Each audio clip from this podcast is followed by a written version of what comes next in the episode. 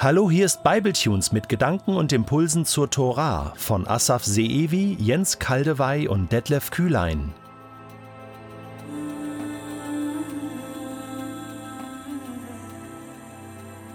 Lasst uns heute mal über Paulus nachdenken, beziehungsweise Saulus, sein hebräischer Name Shaul, aus dem Stamm Benjamin. Er ist ja jüdischer Herkunft, das beschreibt er auch in Philippa Kapitel 3. Wir werden äh, gleich mal ein paar Verse äh, daraus lesen aus seiner Biografie. Und er hat ja eine Wandlung erlebt, eine Umkehr erlebt. Zunächst mal war er völlig gegen Jesus, gegen ähm, seine Jünger, er hat sie verfolgt, er hat dafür gesorgt, dass Stephanus, einer der Nachfolger von Jesus, äh, gesteinigt wurde äh, in Jerusalem. Und ähm, dann hatte er eine Begegnung mit Jesus und von da an hat sich alles verändert in seinem Leben. Und davon lesen wir vor allen Dingen in seinen Briefen und auch in der Apostelgeschichte. Wir steigen mal ein und ähm, wir machen das jetzt so, dass wir im Gespräch, also Asaf und ich, äh, so ein bisschen diskutieren und ein bisschen miteinander reden und ins Gespräch kommen äh, über Paulus. Denn da gibt es auch unterschiedliche Vorstellungen, unterschiedliche Meinungen und das, was er sagt, das kann man auch unterschiedlich verstehen. Deswegen mal hier der Originaltext. Ich lese aus Kapitel 3, Vers 4. Dabei hätte ich gerade allen Grund, mich auf Vorrechte und Leistungen zu verlassen. Er schreibt, ich wurde, wie es das Gesetz Mose vorschreibt, acht Tage nach meiner Geburt beschnitten. Ich bin meiner Herkunft nach Israelit, Angehöriger des Stammes Benjamin, ein Hebräer mit rein hebräischen Vorfahren. Und dann kommt er auf die Torah zu sprechen. Er sagt, meine Treue zur Torah zeigte sich darin, dass ich zu den Pharisäern gehörte und in meinem Eifer für die Torah zu kämpfen ging ich so weit, dass ich die Gemeinde verfolgte. Ja, was die von der Torah geforderte Gerechtigkeit betrifft, war mein Verhalten tadellos. Damals.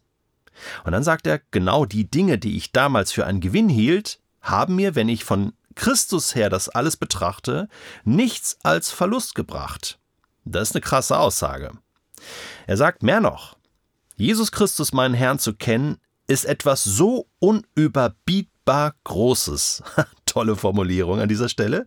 So unüberbietbar Großes, dass ich, wenn ich mich auf irgendetwas anderes verlassen würde, nur verlieren könnte. Seinetwegen, und jetzt kommen die bekannten Aussagen, seinetwegen, also wegen Christus, habe ich allem, was mir früher ein Gewinn zu sein schien, den Rücken gekehrt. Es ist in meinen Augen nichts anderes als Müll. Die neue Genfer Übersetzung hat hier ähm, einen, einen schwachen Ausdruck äh, genommen für das, was Paulus eigentlich schreibt. Er schreibt nämlich von einem, ich nenne es mal ein Stoffwechselausgangsprodukt, ähm, also Müll, äh, Dreck, äh, Kot hat, glaube ich, äh, Luther übersetzt. Also wirklich großen Mist. Denn den Gewinn, nach dem ich strebe, oder der Gewinn, nach dem ich strebe, ist Christus. Es ist mein tiefster Wunsch, mit ihm verbunden zu sein.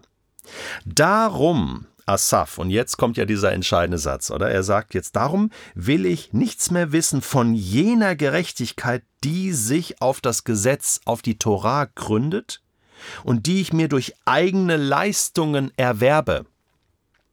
Vielmehr geht es mir um die Gerechtigkeit, die uns durch den Glauben an Christus geschenkt wird. Jetzt gibt es Leute, die sagen, also wenn man das so liest, hier ähm, Paulus im Philipperbrief, ähm, er hat ähm, eben, er sa sagt ja, ich habe dem den Rücken gekehrt. Ja, äh, was hat er denn jetzt den Rücken gekehrt? Äh, äh, dem Judentum, äh, der Torah, dem Gesetz? Ist er kein Jude mehr? Also es gibt Leute, die das behaupten, sagen, äh, er ist jetzt ein Nachfolger von Jesus, ähm, er ist Christ, ja, sagen wir es mal wirklich so. Ähm, er hat sein Jüdischsein eigentlich aufgegeben aus den genannten Gründen. Kann man das so sagen? Das glaube ich nicht. Ein jemand, der mit seiner eigenen Vorstellung damit beginnt, ich bin am achten Lebenstag beschnitten worden. Ich lebte mein ganzes Leben unter der Torah, nach den Geboten, ein Hebräer von Hebräern, ein Pharisäer. Er hat nicht vorzusagen, dem Ganzen kehre ich meinen Rücken um. Er hat andere Aussagen, denn seine Biografie hat ihn zu einem so entscheidenden Punkt und Erlebnis geführt, dass er eine neue Perspektive gewonnen hat. In Römer 10, 4 sagt er, denn mit Christus ist das Ziel erreicht, um das es im Gesetz geht. Ich möchte das in meinen Worten formulieren, hebräisch treu, denn mit dem Messias ist der Sinn der Torah erreicht. Der Messias ist der Sinn der Torah. Das heißt nicht, dass die Torah für ihn aufgelöst ist, sondern ihr Ziel ist erreicht worden. Martin Luther hat diesen Vers, Römer 10, Vers 4, ja etwas anders übersetzt. Ähm, er sagt, Christus ist des Gesetzes Ende, das Ende der Torah. Und viele haben dann das so interpretiert, aha, ähm, Eben, äh, die Tora ist aufgehoben, äh, ist beendet sozusagen. Ähm, äh, ich finde diese Übersetzung hier in der neuen Genfer Übersetzung, auch wie du das jetzt interpretiert hast, Asaf, ähm, anders. Ne? Der Sinn oder der, das Ziel ist erreicht. da klingt ja auch das an, was Jesus selbst sagt zu Beginn seiner Bergpredigt, bin ich gekommen, um die Tora aufzulösen, also zu beenden, ne? sondern ähm, sie zu erfüllen, sie aufzurichten. Äh, was ist denn das Ziel der Torah, was hier in Jesus erfüllt ist? Was, was denkst du, Asaf? Im rabbinischen Verständnis ist die Torah ein Geschenk. Gott schenkt den Menschen, in dem Fall Israel, einen Weg, wie man auf Erden leben soll, so dass man ein Gerechter wird die Gerechtigkeit, wenn wir ein Nomen daraus bilden. Wir haben auf einer Achse zwei Pole. Einmal einen Gerechten und ihm gegenüber ist ein Böser.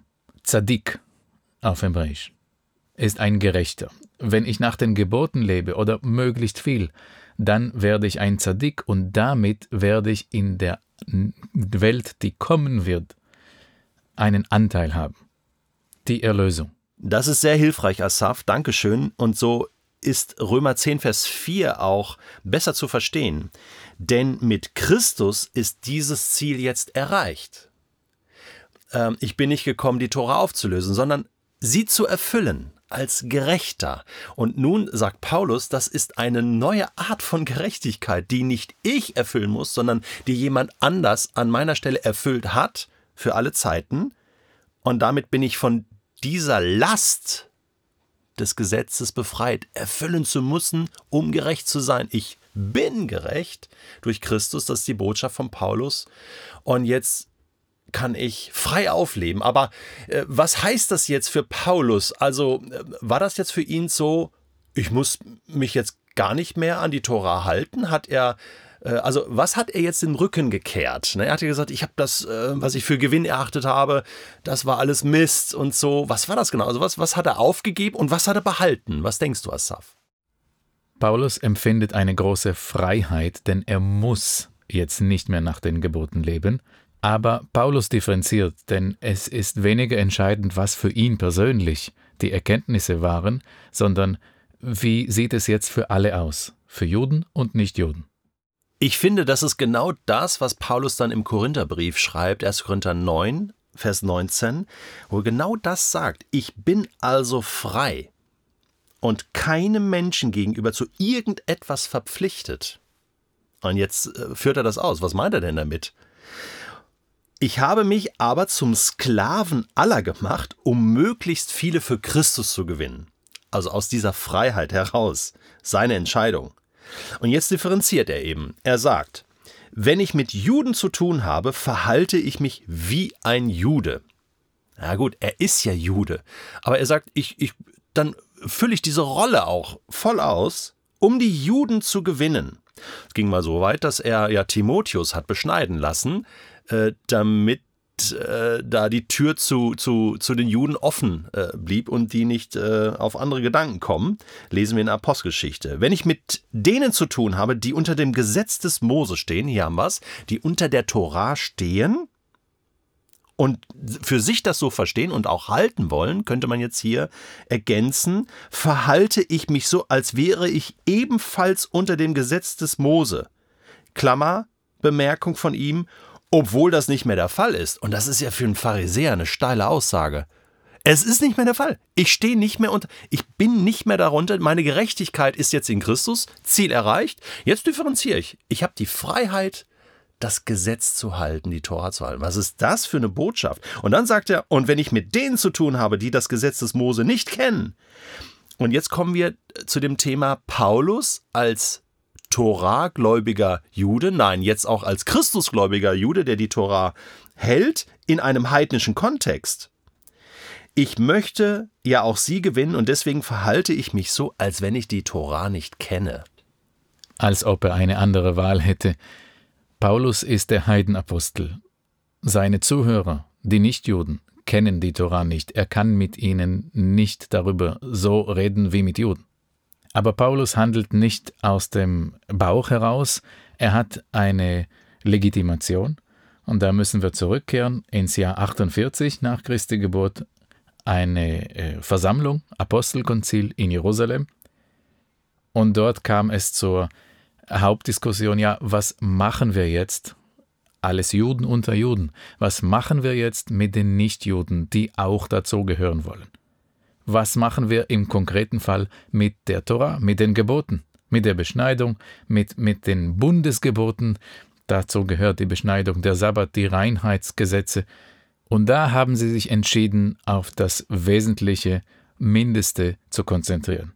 Für Nichtjuden gilt laut Apostelgeschichte 15, 29 Esst kein Fleisch, das den Götzen geopfert wurde, unterlasst den Genuss von Blut und von nicht ausgeblutetem Fleisch und haltet euch fern von jeder Unmoral.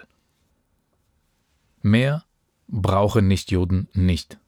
Da sind wir wieder bei den noachidischen Verboten. Also, wenn ich das jetzt nochmal zusammenfassen darf, haben wir durch Paulus heute Folgendes gelernt. Christus hat das Gesetz, die Tora, erfüllt.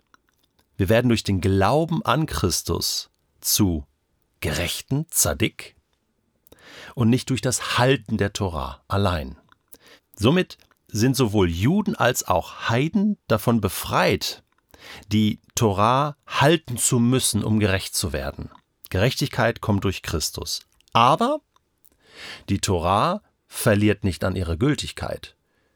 Es ist Gottes Weisung, Gottes Plan, Gottes Gebote für uns, die gut sind. Es ist gut, den anderen nicht umzubringen. Es ist gut, die Ehe nicht zu brechen. Das nimmt ja Jesus auch in seiner Bergpredigt auf. Wir kommen noch in einer anderen Episode auf dieses Thema Jesus und die Torah, Jesus und die Bergpredigt. Da werden wir das noch mal ein bisschen vertiefen, Asaf. Aber nur mal so weit. Paulus hat jetzt die absolute Freiheit. Als ehemaliger Pharisäer sagt er, ich bin gerecht, endlich gerecht durch Christus. Und ich halte die Gebote der Torah in Freiheit als Leitlinien für mein Leben. Und er gibt dem einen neuen Namen. Er nennt das jetzt die Torah Christi, das Gesetz Christi.